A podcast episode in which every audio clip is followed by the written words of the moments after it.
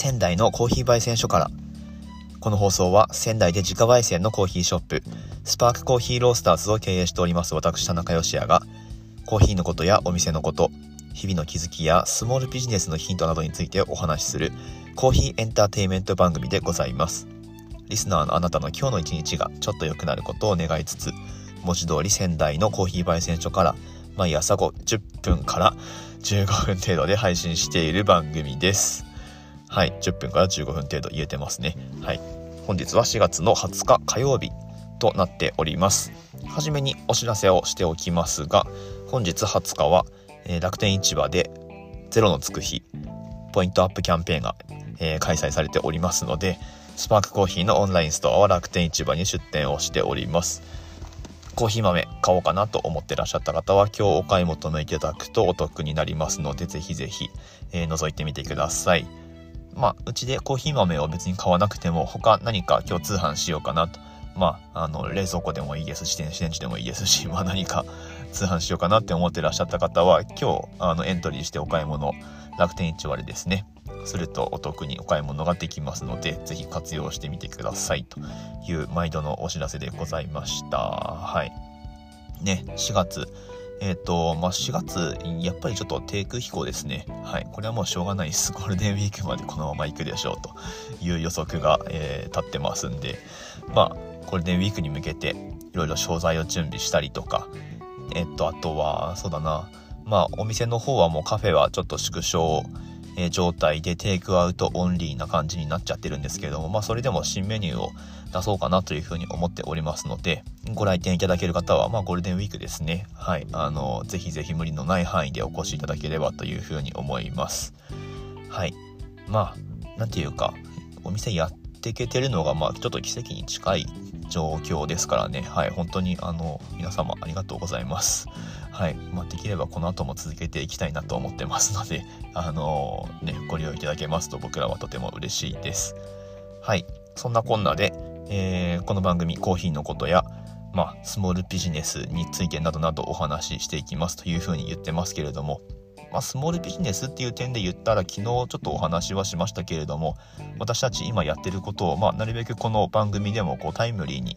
えー、やってることっていうのをお話しするようにしていこうかなと思っております。で、まあ、結果がどうだったかとか、えっと、これ出したんですけどあんまり売れませんでしたみたいな話もあのできればしていこうかなと思ってますので、はい。まあ、リアルタイムで、あの、ビジネスをやっている私たちの、まあ、成長日記のような形でですね楽しんでいただければというところも含めてのコーヒーエンターテインメント番組としてはいあのお楽しみいただければと思いますので今日初めて聞いてくださっている方も是非あの番組のフォローをよろしくお願いいたします。はいというわけで今日はコーヒーのお話をしていきたいと思います。ねあのいろいろこれまでもいくつか、まあ、ビギナー向けっていうことで特にお話をさせていただいてたんですけれども今日はコーヒー豆を引くということについてお話を進めていこうかなというふうに思ってます。コーヒー豆を引く。はい。まあ、ちょっと,、うんと考えてみると特殊な言葉かもしれません。引くって普段あんまりね、あの使わない動詞ですよね。他に引くものってなんだろうな。まあ胡椒とかですよね。スパイスとかを引くっていう言葉を使いますけれども、まあ、粗挽き胡椒とか言いますもんね。はい。まあ、それくらいじゃないですかね。はい。で、ちょっと、あの、話はそれますけれども、コーヒーのグラインダーですね。あの、コーヒー豆を引く機械のことをグラインダーもしくはコーヒーミルっていう風に言いますけれどもこれどちらでもあの意味通じると思いますのでどちら使っていただいても大丈夫だと思いますただうんとコーヒーミルって言った場合はなんかこうこれ僕の感覚値ですけれどもどっちかっていうと家庭用のイメージがありますかね。はい。まあでもでも、うん、工業用ミルとかっていうのも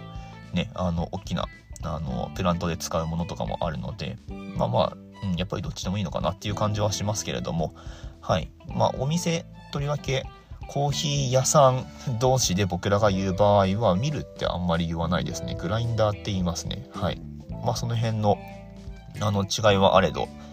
指し示しているものは同じっていう感じですね。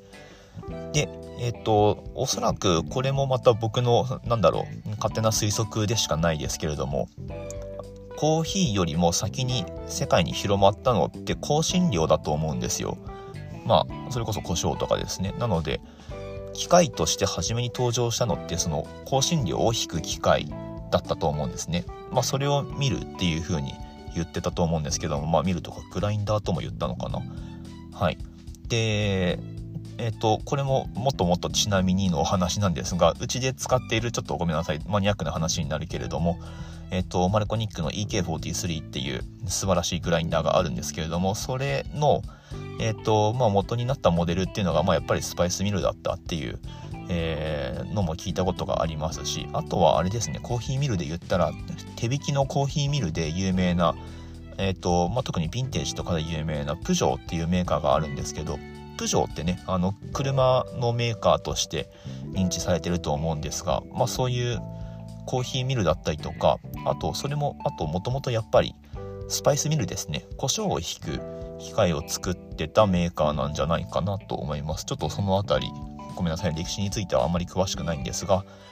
まあまあコーヒーよりも胡椒とかの方が先にあってでそれをコーヒーに転用してっていう流れが歴史的な変遷がですねあったんじゃないかなというふうに思います。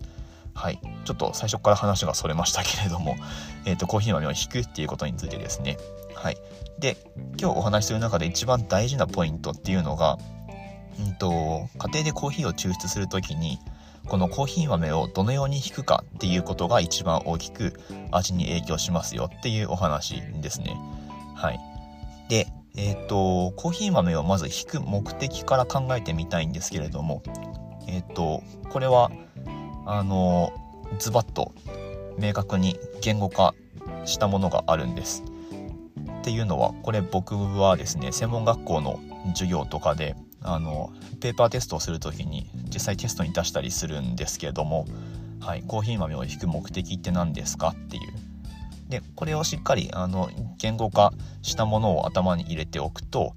何て言うか家庭での抽出をする時に、まあ、味の調節がしやすいかなっていうふうに思います。でそれどういう一文かっていうと、えっと、コーヒー豆を引く目的ですね。豆の表面積を大きくして成分の抽出を促すためっていう目的があります。はい、豆の表面積を大きくするどういうことでしょうか？えっと、ちょっと想像してほしいんですけれども、豆をひいてない状態、丸い、まあ、いわゆるホールビーンの状態ですね。丸い豆のまんまのところに、えっと、お湯をかけたらどうなるかっていうと、まあ、一応その外側の部分から抽出はされるんですね、もちろん。で、ちょっと薄茶色い液体は出来上がるんですけれども、まあ、全然その飲めるレベルの コーヒーの濃さにするには、えっと、まあ、普段使う豆の量くらいであればもちろん全然味ってしないんですね。はい。なんだけど、まあ一応抽出はされると。抽出はされるんだけど、そのお湯が触れる豆の面積ですね、やっぱり。それを増やしてあげないことには、あの、出てくる味の総量って増えないですよっていうことなんですよ。なので、えっと、飲めるくらいの濃さの味を取り出したいので、それで豆をこう引いて、お湯がかかる表面積を広げてあげるっていう意味合いがあります。そうだな。例えて言うなら鰹節ですかね。あの鰹節の削ってないホールの状態っていうのかな鰹節も。ちょっと分かんないですけど、まあ、あのまんまの状態でドポンってお湯に入れてグツグツやって煮出すのとあのしっかり鰹節を削って煮出すのとでは出汁の取り方って多分全然違うじゃないですか、まあ、あれと同じ要領ですね。あの考え方としては。表面積を増やしてあげてで成分の抽出を促すっていう意味合いがあります。なので、まあ、これを実際のその抽出の現場でどう、えーと、適用させるかっていうとまあ大原則としては一回コーヒーを入れてみてで味が薄いなって思ったら、うんと、表面積を増やしてあげるんですね、まあ、つまりコーヒー豆を細かくひいてあげるっていう必要があります。で逆もしかりですね。ちょっと入れてみて自分の好みよりも薄いなって思ったらあれ？今薄いなって言いましたっけ？濃いな？うん。自分の好みより濃いなって思ったら豆を粗くひいてあげるっていうあの調整をしてあげればえっと多分好みの味に近づくんじゃないかなと思います。で、この時重要なのが、まあ、やっぱりそのコーヒー豆をひく機械のスペックですね、性能がどのくらいあるかっていうところが、まあ、結構重要になってくるので実はこれ、まあ、プロの間でもよく言われることなんですけれどもとりわけそうだなエスプレッソマシンとかの時もそうなんですけどあの抽出に実際使う器具なんだろう、うんと、ブリュワーとかって言いますけどドリッパーとかあとはまエスプレッソマシンもですねよりもグラインダーにお金かけましょうっていうことをよく言ってます。はいまあ、実際かかる金額で言ったら、まあ、もちろんエスプレッソマシンの方がグラインダーよりも高いんですけれども、まあ、グラインダーもあのなるべくできるんであれば予算突っ込みましょうっていうことはよく言われます。はい、まあとはいえあの手始めに始めるっていうのであればまあ、あの何千円かレベルのもので全然問題はないと思うんですけれどもその際に注意したいのが、まあ、やっぱり今言ったようにコーヒーの引き目を調節できるタイプか否かっていうことですね。で引き目を調節できないタイプのグラインダーっていうのがあのちょっと厄介なことにこの世の中には存在します。でそれはどういう仕組みしてるかっていうと、まあ、プロペラ式って言われるものなんですけれども言ったらあのジューサーですねミキサーみたいな形をしたこう刃が1個ついてるだけのものです。まあ、あれだとあの引き目の調整っていうのは基本的にはできないです。で時間かけて回すと細かく引けますよとは言うんですけれどもそれだとちょっと豆の引き目のその粒の揃い具合っていうのが全然良くないのでまあ時間かけると細かくは引けるんですけれどももう何て言うか本当に細かく粉々になったものと、まあ、洗い物とっていうのが混在するんですね。それだとあんまり味がまとまらなくってあのその時良くても次に引いた時に全く同じ味になるかっていうと全然ならないんですよ。なので一貫性がないので、まあ、このタイプはあまりおすすめしませんと。ただあの手引きのミルであれば調節できないものって多分ないんですよ。なのであの下手に電動のものを買うよりは初めに手始めに何かまずコーヒーミル買ってみようかなと思ってらっしゃる方は手引きのミルを買っていただくと引き目の調整っていうのが、まあ、性能の差はあれど必ずできると思うのであそういったものから手を出していただくのがいいんじゃないかなというふうに思います。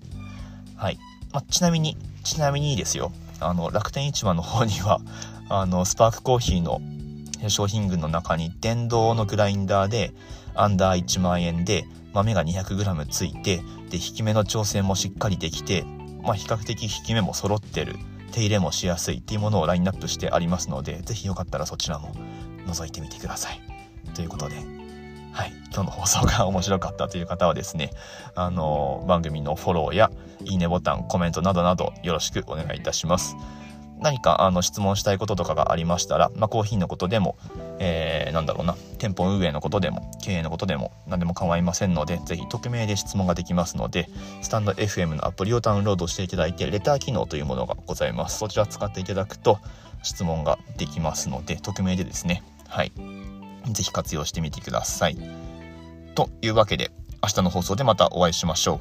う。美味しいコーヒーで一日が輝く。Good Coffee Sparks Your Day. スパークコーヒーの田中でした。